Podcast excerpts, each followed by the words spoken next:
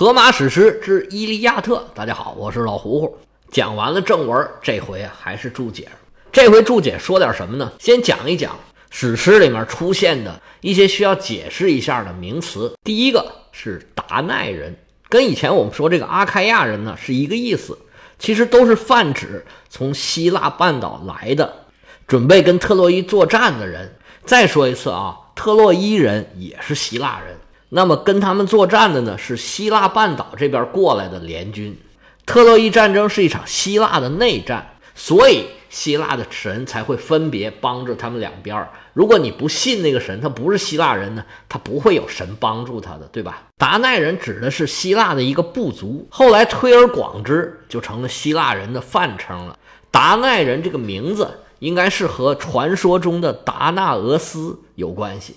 传说里啊。这个达纳俄斯呢是埃及国王的儿子，他有一个孪生兄弟叫埃古普托斯。达纳俄斯为了逃避这个政治斗争，逃避他兄弟的迫害，来到了希腊半岛上的阿尔戈利斯。这达纳俄斯呢，他有一个本事就是打井，他教会了当地人打井啊，于是喧宾夺主，成了国王。但是好景不长，他在这当国王没当多久呢。咱刚才不是说他有一个孪生兄弟吗？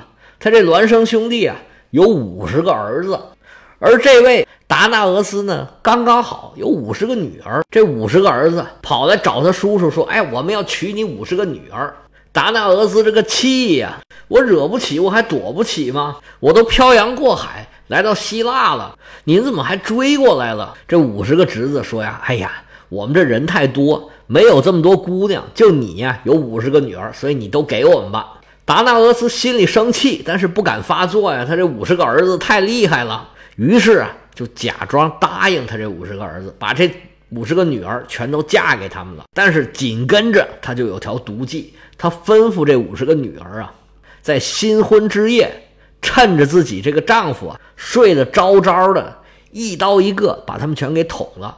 五十个女儿里面有四十九个都听话了。这新婚之夜大开杀戒啊，血流成河，五十个新郎官被宰了四十九个，只有一个女儿叫许帕尔涅斯特拉，他太爱他这个新郎了。他这新郎啊叫林寇斯，后来啊杀了达纳俄斯，成了阿尔戈斯的国王。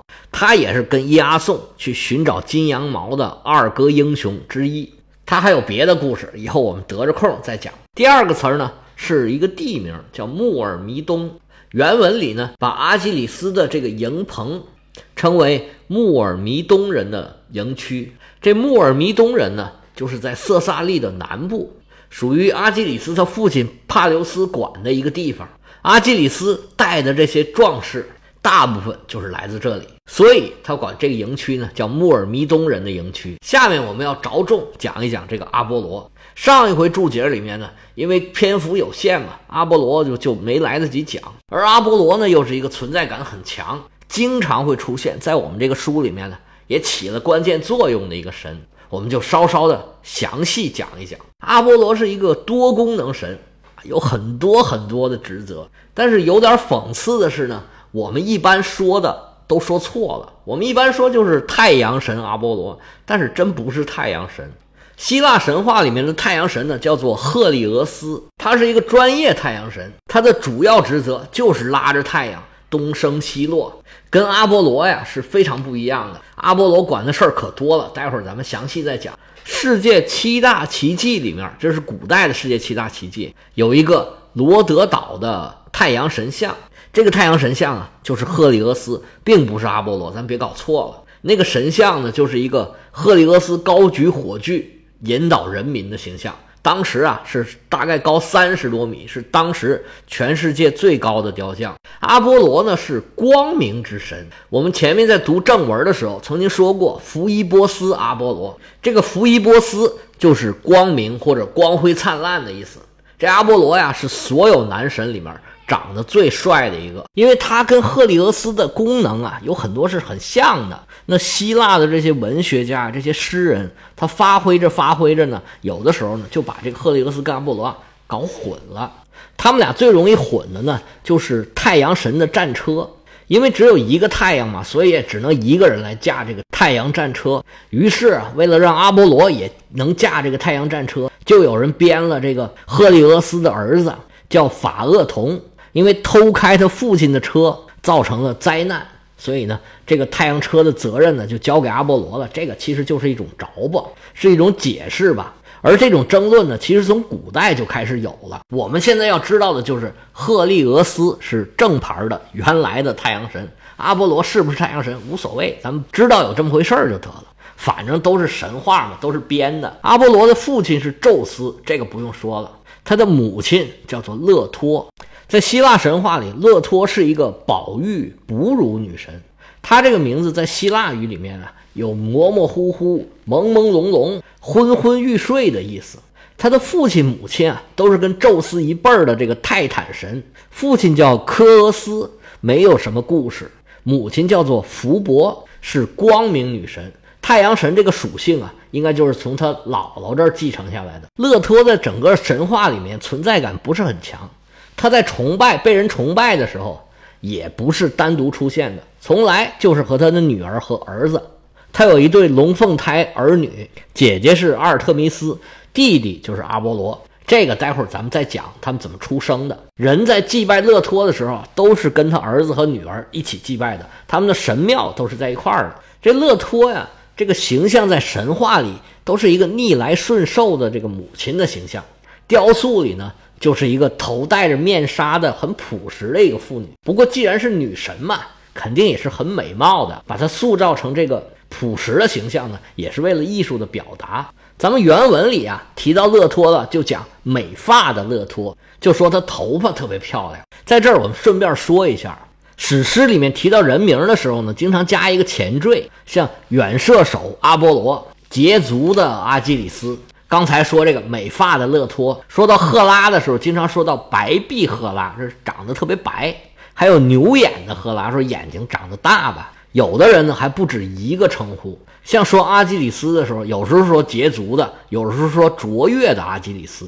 这个相当于什么呢？相当于我们在评书里面给这些英雄人物起的外号，什么呼保义宋江啊、豹子头林冲啊、黑旋风李逵啊，这说出来这么不是有气势吗？那史诗最早也是民间艺术，给这个英雄人物起外号啊，这是一种表达方式，表演起来是更吸引人、更精彩。勒托呢还有一个妹妹叫阿斯特瑞亚，或者叫阿斯特里亚，是明星的意思。她是希腊神话的流星女神，勒托呢被宙斯给看上了。那宙斯大家都知道啊，见一个爱一个，爱上哪个就得想办法得到他。勒托这么老老实实一个良家妇女，她怎么能逃得过宙斯的手掌呢？于是啊，宙斯就得到了勒托，他们俩在一起了。没有多久，勒托就怀孕了。但是这事儿呢，纸里包不住火呀，谁不知道？那赫拉不可能不知道啊。天后赫拉很重要的一个工作就是抓小三儿，这些事儿干的是驾轻就熟啊。只要看到宙斯跟谁相好了，这个女的人和神都跑不了。赫拉呀，就派了一条大蛇来追杀这个勒托。这下勒托可惨了，身怀有孕，身后还有一条大蟒蛇在追着自己，又担心啊，又害怕。宙斯这边啊，不知道跑哪儿去了。这个头号大渣男，从来就是干完就走的。这大蟒蛇呀，你还别说，他还有个名儿。这个名儿啊，搞电脑的人肯定都认识他。我们中国人，把它译作叫皮童，希腊语里读作 Python，拉丁语里读作 Bidon。皮童这个音应该就是从拉丁语里面译出来的，而英语就叫 Python，就是现在咱们用的这个。编程软件以前还有个编程软件叫 Delphi，也跟阿波罗有点关系，可能皮童也跟那个 Delphi 有点关系。咱们待会儿再讲。勒托被皮童啊一路追，他就一路跑，跑的是气喘吁吁啊，但是他怎么也甩不掉这个皮童，因为这皮童他也是神呐，是神派来的嘛。那怎么办呢？他就往海里头跑，但是赫拉就命令所有的海岛，因为海岛都有神仙的嘛。所有的海岛都不许接收勒托，不能让他把孩子生下来。勒托这么大一个女神，生孩子都没有地方生，结果呢，还是得他妹妹。他妹妹阿斯特里亚，流星女神啊，化作一个小岛，叫姐姐下来下来，你暂时在这儿落脚，好把孩子给生下来呀。但是她变成这个岛呢，是流星变的，她妹妹就是流星女神啊，没有根儿，她不稳，她老是晃。在海里飘来飘去，那怎么办呢？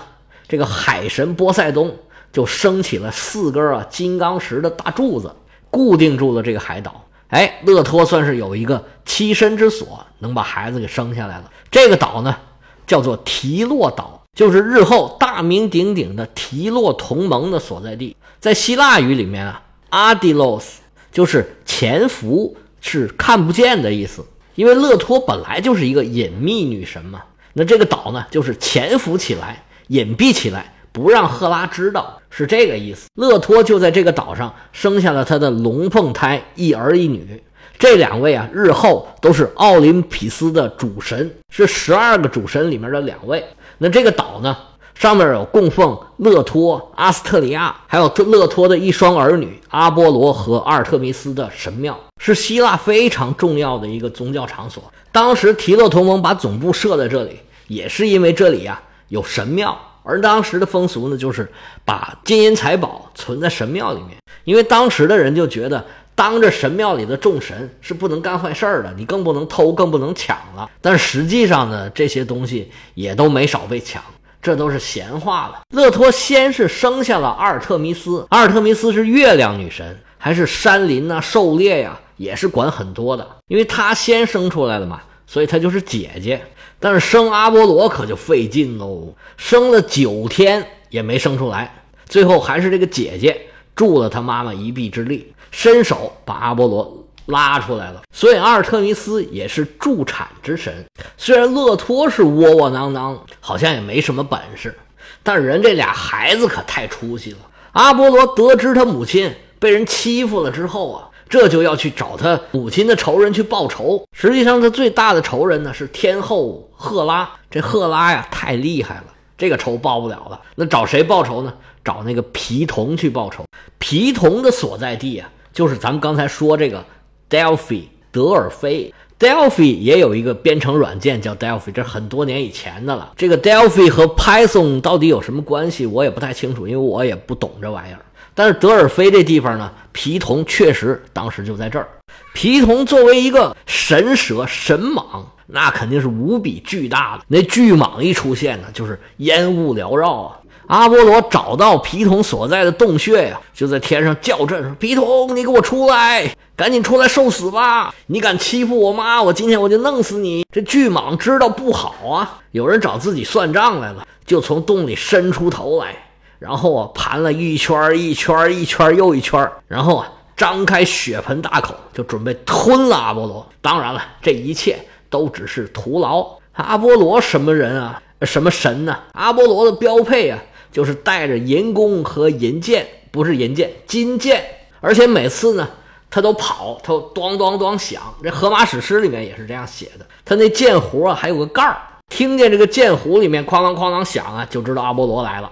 阿波罗是嗖嗖嗖几箭射出去，这个皮童啊，就知道自己要够呛。那怎么办？赶紧跑啊！德尔菲这地方原来就有一个神庙，谁的神庙呢？是大地母亲。盖亚的神庙是最早最早的神，皮童跑进了盖亚的神庙，心想：嘿，这回你拿我没辙了吧？在神庙里啊，不能动刀动枪的，在这儿见血呀，就是毒神。阿波罗是报仇心切，哪管你那个呀？跟着皮童就进了盖亚的神庙，当时神殿里还有祭司呢。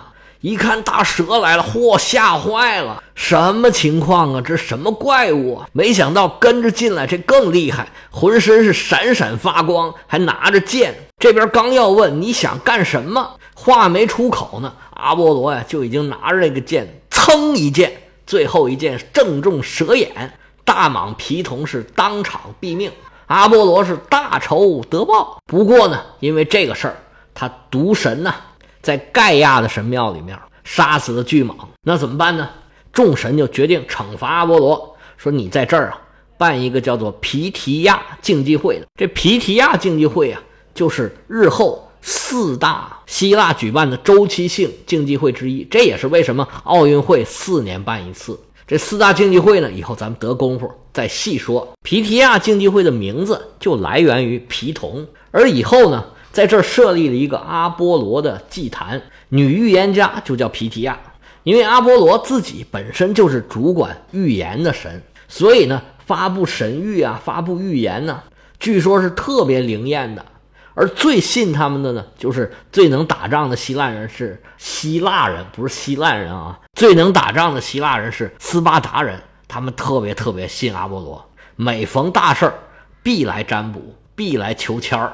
而以后呢，有的人为了得到对自己有利的神谕吧，他们就贿赂这个德尔菲的祭司。然后告诉斯巴达人应该是怎么怎么样做，然后呢，他就遵从这个祭司的命令，就会对贿赂的人有好处。而跟阿波罗有关系的这两个地点，对希腊来说都是非常重要的，尤其是德尔菲。在希腊神话里面啊，德尔菲是世界的中心，它有一块石头，据说呀，这块石头就是世界的中心。而德尔菲神庙还有一个事儿是特别出名的，它在墙上啊留下了两行字儿。这两行字呢，我试着用希腊语给您读一下 g n o f i s e song”。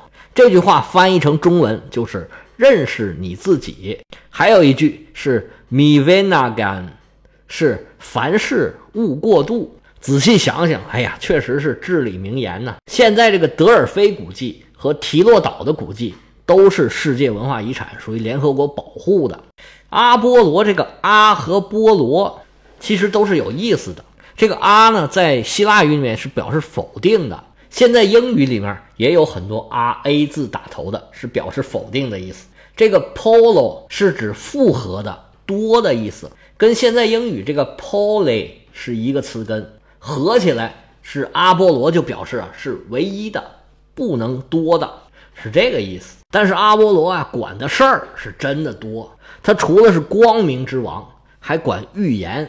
像咱咱刚才说的这个德尔菲神谕，那就是阿波罗发布的。荷马史诗开头这个歌唱吧女神，这九个缪斯女神也是归阿波罗管的。阿波罗管音乐，管艺术，他经常存在的一个形象呢，就是拿一个竖琴。竖琴是希腊当时最标准的一个乐器，我们经常在图画里面就可以看到。他还是人类文明的保护神，是迁徙和航海者的保护神。他还是一个法规之神，人们为他呀解释宗教禁令。他还保护羊群和牛群，他是畜牧保护神。他除了照顾动物，他还照顾人。他还是年轻人的保护神。还有啊，他还是建成之神，等等等等，非常非常的多。最后一样就是跟我们书里面有关系的，我想单独拿出来说一下，就是很多人可能不知道啊，阿波罗其实是鼠神，老鼠神，因为阿波罗呢是主管医药的。他管人得病和管人呢治病，这个人应该很早就知道老鼠是能传播疾病的，所以在这个正文里面就讲，阿波罗用他的瘟疫之箭射这些希腊士兵的时候，当时就挂上了他的属神的名字，叫史明修斯。这个也正应了那句话嘛，所谓解铃还须系铃人。只有能让你得上病的人，才能帮你治病。那阿波罗呢，就是这么个神仙。当时关于瘟疫的描写，其实也是很写实的。人类三大灾难：饥荒、瘟疫和战争，往往都是一块儿来的。因为士兵都住在军营里面，营养又不好，又不讲卫生，所以很容易传播疾病。而战争呢，又容易把这个庄稼都毁掉。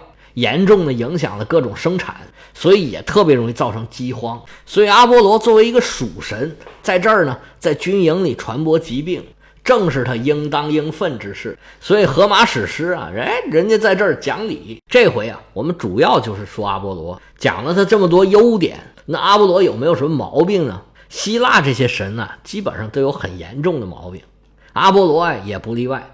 阿波罗有一个问题，就是特别小心眼儿。你看，咱们说他跟皮童这件事儿，是不是就显着不是很大度？是你跟皮童一定是有仇的，但实际上这皮童是赫拉派来的，而且呢，一定要置之死地而后快。这阿波罗呀，不但心眼小，而且很残忍。希腊神话里面，阿波罗杀人呐，报复啊。有一个人跟他比赛吹笛子，结果输给他了。那当然，他自己又是运动员又是裁判员嘛，输给他，他就把人给活活剥皮了。总之啊，希腊神话里面阿波罗的故事可多可多了，我们就这么敞开的讲十回可能都讲不完。不过今天就到这儿吧，下回又该正文了。要知道下回讲什么，哎，我们明天见。